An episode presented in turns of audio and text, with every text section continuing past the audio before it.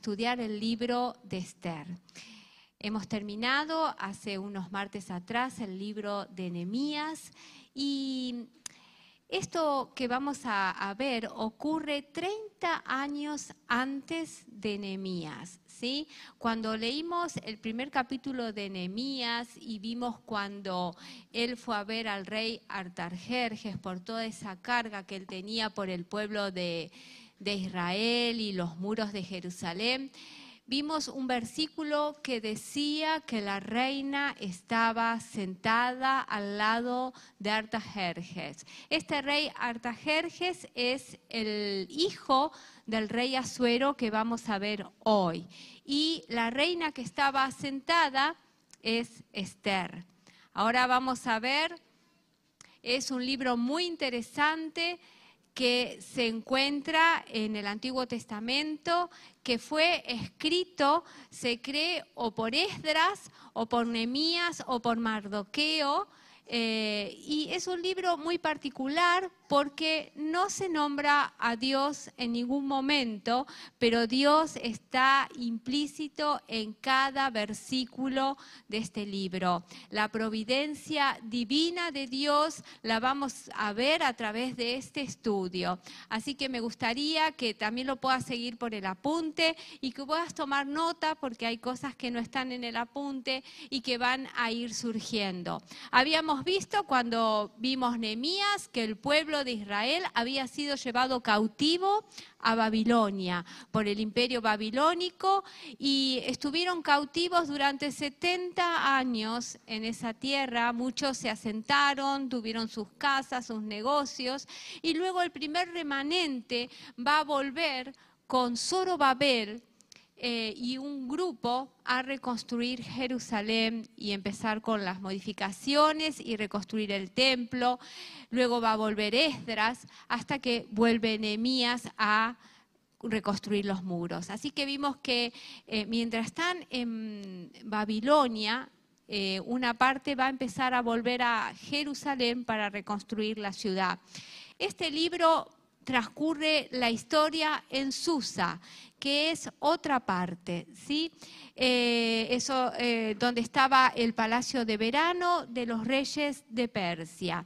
Los babilónicos habían tenido un gran imperio con Nabucodonosor, pero luego habían sido invadidos por los persas. Y este imperio persa era un imperio enorme que abarcaba desde la India hasta África, lo que es Etiopía, Libia. Así que te puedes imaginar la extensión de ese imperio. Estamos hablando de unos 500 años antes de Cristo. El imperio babilónico fue absorbido por los persas y los persas van a estar en el poder durante 200 años, hasta que luego los griegos, a cargo de Alejandro Magno, van a invadir este imperio y van a, subyugar a los persas. Eh, el rey persa que comenzó a ayudar al pueblo de Dios fue Ciro. Ciro, Dios lo usó para poder que un contingente a cargo de Zorobabel vaya a Jerusalén a reconstruir la ciudad. Dios usó un hombre con poder para poder gestionar todo lo que el pueblo de Dios necesitaba. Y Ciro es el abuelo del rey que vamos a ver hoy, que es el rey Asuero. Ciro fue el padre de Darío, otro rey conocido. Cuando estudiamos el libro de Daniel, vemos a Darío también. Eh, cuando hablamos de Sadrach, Mesach, Abednego, todo eso también pasa en Babilonia y esto va a pasar en Susa. Así que vamos a leer los primeros capítulos del libro de Esther. Es un libro precioso que nos va a atrapar, que te insto que lo leas en tu casa porque es una historia de amor preciosa. Se han hecho muchas películas, pero nosotros vamos a ir a la fuente, a lo que dice su palabra. Y quiero que me acompañes en el versículo 1 que dice, aconteció en los días de Asuero el Asuero que reinó desde la India hasta Etiopía sobre 127 provincias y que en aquellos días, cuando fue afirmado eh, el rey Asuero sobre el trono de su reino, el cual estaba en Susa, capital del reino. El rey es un rey poderoso, lleno de vanagloria, quiere mostrar su esplendor, el esplendor del reino, y va a ser un banquete para todos los gobernantes de las provincias que va a durar 180 días seis meses de fiesta. Él los cita a todos en Susa, la capital del reino persa, porque también van a hacer gestiones políticas, porque ellos quieren eh, atacar Grecia, invadir Grecia y toda una parte política eh, que la encontramos en la historia secular. Eh, y la vanagloria de este rey que quiere mostrar todo su éxito. Dice que esta fiesta no faltaba el vino, había vino en abundancia. Te puedes imaginar lo que esto era. Si hoy en día las fiestas de la gente poderosa está llena de, droga, cocaína, lujuria, eh, todo lo que hay, estos estaban embriagándose todos los días y con todo lo que esto traía como consecuencias, el desmadre moral y, el pecado que había en estas fiestas. Eh, así que eh, tienen un banquete de 180 días y en el, en el versículo 4 dice que era para mostrar en las riquezas de la gloria de su reino, el brillo y la magnificencia de su poder por muchos días, 180 días. Versículo 6, el pabellón donde estaban, ¿no? Era de blanco, verde y azul, tendido sobre cuerdas de lino y púrpura, en anillos de plata, columnas de mármol, mármol, los reclinatorios de oro y de plata. Eran los divanes donde se sentaban los políticos, eran de oro puro. También dice eh, sobre el osado de pórfido y de mármol y de alabastro y de jacinto, y daban de beber en vasos de oro, y vasos diferentes unos de otros, y de mucho vino real, de acuerdo con la generosidad del rey. Estaban todos viviendo en una época de lujo, de, de, desenfreno, también seis meses de fiesta, y había aquí descrito una riqueza desorbitante. Eh, los persas atacaban todos los pueblos de su alrededor, todas las, ciudades que conquistaban y sacaban el oro. Y muchas cosas del templo de Jerusalén estaban ahí, incluso los vasos de oro, todo el oro que ellos saqueaban estaba ahí en Susa. Y el rey vivía ese esplendor y él quería mostrar a los demás gobernantes lo que tenía. Se termina el banquete y el rey dice, no, que siga la fiesta, vamos a hacer siete días más. Y en esos siete días él quiere mostrar a estos gobernantes que tiene una reina bella y la quiere exponer y pide que Basti, que es la reina, venga a la fiesta. Basti, por otro lado, tenía un banquete con las mujeres. Yo creo que lo, lo hacía para salvaguardarlas de todo lo que pasaba en estas fiestas.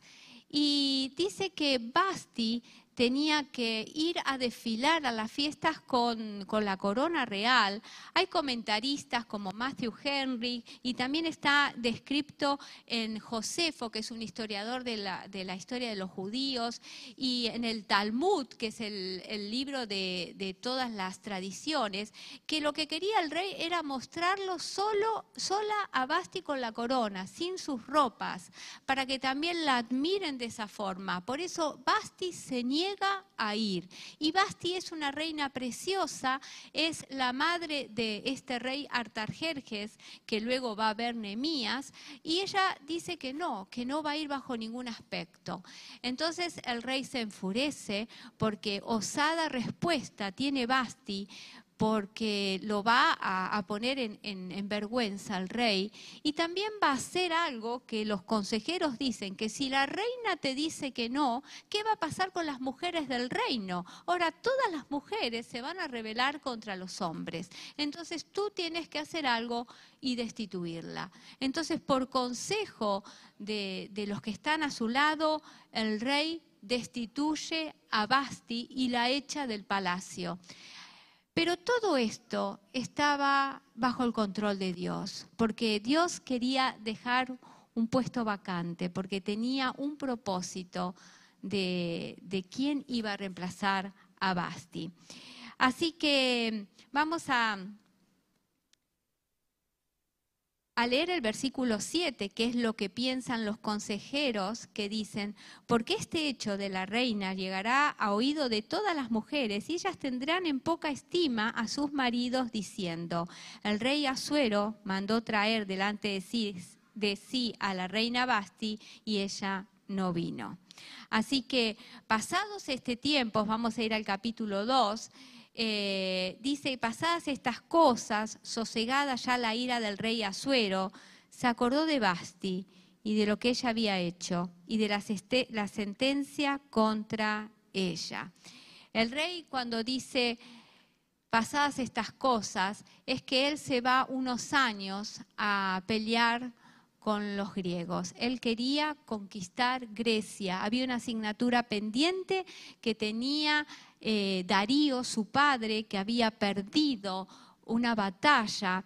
Cuando hablamos de una batalla famosa que es la batalla de Maratón, eh, es donde perdieron los persas contra los griegos. Hoy decimos, voy a correr una maratón, son 42 kilómetros. Y viene de esa batalla, porque cuando venían los persas, los griegos corrieron sin parar 42 kilómetros y eh, avisaron y perdieron.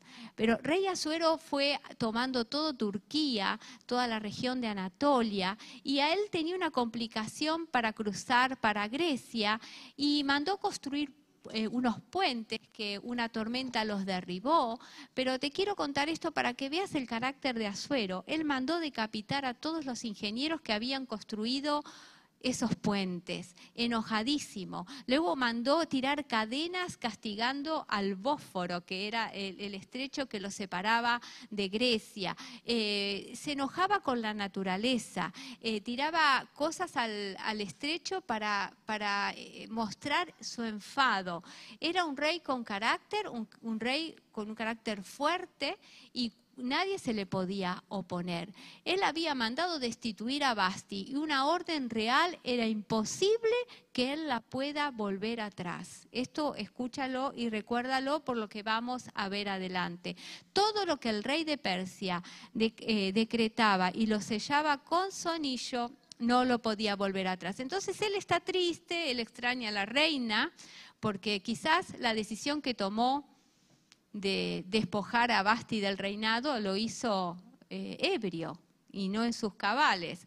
Así que en el versículo 2 dice, y dijeron a los criados del rey, sus cortesanos, busquen para el rey jóvenes vírgenes de buen parecer, y ponga al rey personas en todas las provincias de su reino, que lleven a todas las jóvenes vírgenes de buen parecer a Susa, residencia real, a la casa de las mujeres, el cual Egay, eunuco del rey, guarda de las mujeres y que les den sus atavíos. Él se va a buscar una reina, por eso va a ser un concurso de belleza. En un reino de 50 millones de personas va a buscar a jóvenes bellas, pero no es que ellas van a venir al concurso o a lo que les piden que se presenten. Son llevadas, muchas por la fuerza, son sacadas de sus casas y son llevadas a lo que realmente y literalmente es a un harén. ¿Eh? Van a ser llevadas a un harem donde van a ser preparadas para que se encuentren en intimidad con el rey y que el rey escoja a la reina. A veces cuando contamos la historia a los niños, la disfrazamos de un concurso de belleza, de que todo las preparaban, pero no era voluntario, ¿eh?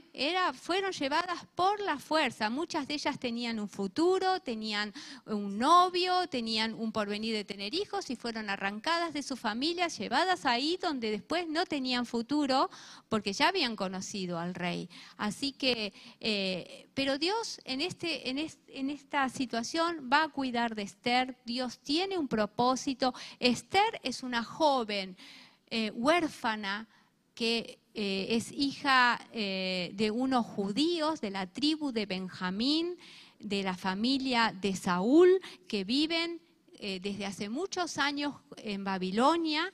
Su tío la adopta, su tío se llama Mardoqueo, la adopta como una hija porque ella desde muy pequeñita quedó sola y Mardoqueo va a ser su padre, que cuando Esther es sacada de su casa, su tío le da varias instrucciones y esto quiero que lo veamos juntos antes de terminar. Mardoqueo es eh, su padre, le da paternidad, él se ocupa de ella como un padre. Cuando Esther es sacada de su casa le dice, no digas que eres judía, todavía no lo digas. Ella, ella se llamaba Hadassah que quiere decir pequeño mirto, era una flor de un árbol. Pero le dice, a partir de ahora te llamarás Esther, que es estrella, que brilla. Y ella sigue todas las instrucciones que le da su tío Mardoqueo. Ellos eran judíos viviendo en una ciudad que no los querían, que eran racistas con los judíos. Y eh, él va a cuidar desde afuera del palacio, va a tratar de velar por ella. Le va, a, a medida que él la fue criando, le fue dando identidad ella sabía que era judía, ella sabía lo que eran eh, las escrituras del Señor, la Torá, y ella decide en todo obedecer a Mardoqueo. Mardoqueo fue su mentor. Mardoqueo va a ser la persona que la va a guiar en todo, y ella va a ser enseñable enseñable. Ella va a estar dispuesta a seguir todas las instrucciones de Mardoqueo. Mardoqueo es su padre adoptivo y muchas veces el Señor nos pone mentores para que nosotros sigamos, para que aprendamos. Este Mardoqueo tenía eh, la libertad de decirle a Esther lo que tenía que hacer. Esther iba a estar en un lugar eh, muy difícil donde iba a tener mucha competencia, un lugar de mujeres, todas desconocidas de otros lugares, que no conocían a Dios, y ella es una hija de Dios en un lugar muy difícil, donde va a respetar lo que su padre le va a ir diciendo y todas las instrucciones. Comienza ahora una historia increíble, fascinante que la vamos a ir viendo cada día. Esto es una introducción, así que yo te animo que leas el apunte y que leas el primero y el segundo capítulo de Esther, porque son pocos capítulos, y vamos a ver por qué Dios va a poner a Esther ahí. Pareciera que fuera un juego de ajedrez entre Dios y Satanás poniendo y sacando reyes y haciendo Dios jaque mate, porque Dios va a ser jaque mate ¿eh? con todo lo que va a pasar. Así que no voy a hacer spoiling, aunque lo puedes ver en la Biblia, ¿eh? pero seguimos la próxima clase. No te vayas, que sigue el estudio de los reyes de Israel. Nada más.